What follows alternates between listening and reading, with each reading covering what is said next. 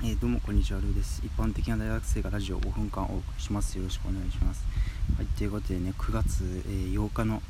えー、日本ハム対ロッテの試合、え負けてしまいましたね、え3対2かな、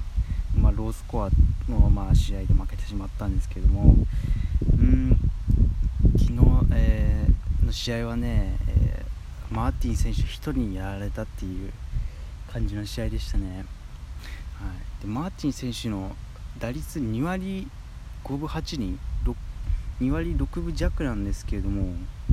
まあ、ことごとく打たれた感じがしますよね。ねはい、でマーティン選手、まあ、ホームラン20本打って長打力もある選手なんですけども、まあねえー、上沢選手は苦手にしてるバッターで、えー、今日もねそこがポイントになるんじゃないかあ昨日はね昨日はそこがポイントになるんじゃないかっていう、えー、試合前のねえー、感じだったんですけども、まあ、打たれてしまいました、はい、で打線の方はというと、えー、2桁10安打してるんですね。10安打して2点っていうのは少し、まあ、寂しいかなというふうに思いました。でまあロッテと対戦してて思ったんですけれどもロッテって、えー、防御率も、えー、チームの、ね、打率もそんなに良くないんですよね。パ・リーグ全体で見ても5位とかぐらいなんですよ両方。なんでそれなのにロッテ2位なんでなんでそんなに強いのかなって思ったら、まあ、今日の試合見たらあ昨日の試合ね、え、見たらまあ分かんなくもないかなっていう効率よく点を取る。取れる時にといい時に、えー、点を取って、えー、ここは絶対に打たれちゃだめだっていうところではしっかり抑えるっていうそういう試合が続いてるからロッテは強いんじゃないかなっていうふうに、えー、思いましたね。はい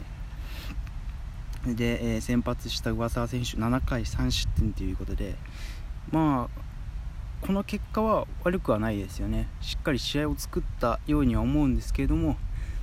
大事なところで打たれてしまって打たれちゃいけないバッターに打たれてしまったんで、えー、なんか試合の流れもねあんまりうん良くはなかったかなっていう。いまいち、えー一押しロッテにできないみたいな雰囲気になってしまったんじゃないかなと思います。はい、で打線の方はですね、えー、平沼選手のタイムリー。僕はあの試合で一番なんか嬉しかったというか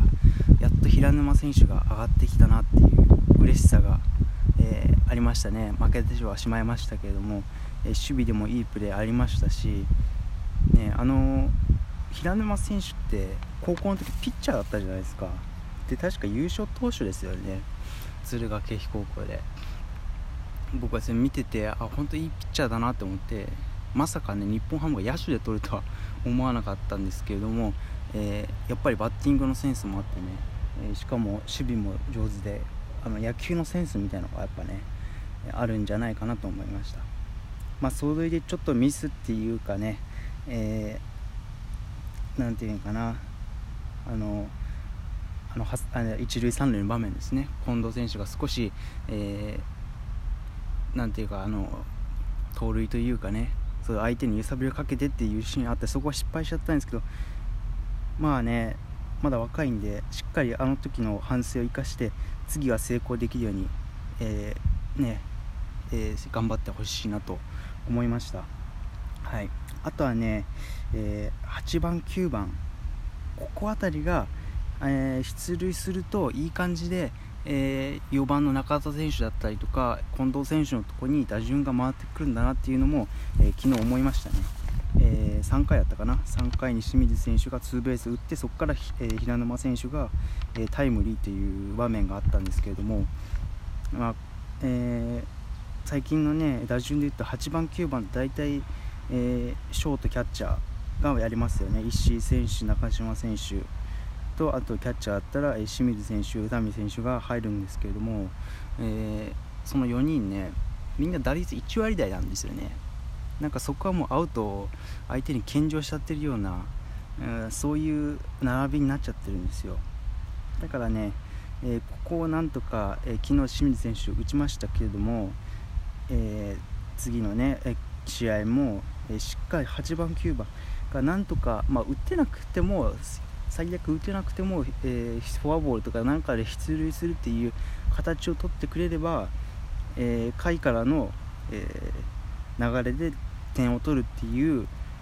またもう一個ね、えレベルアップした打線というか攻撃の取り方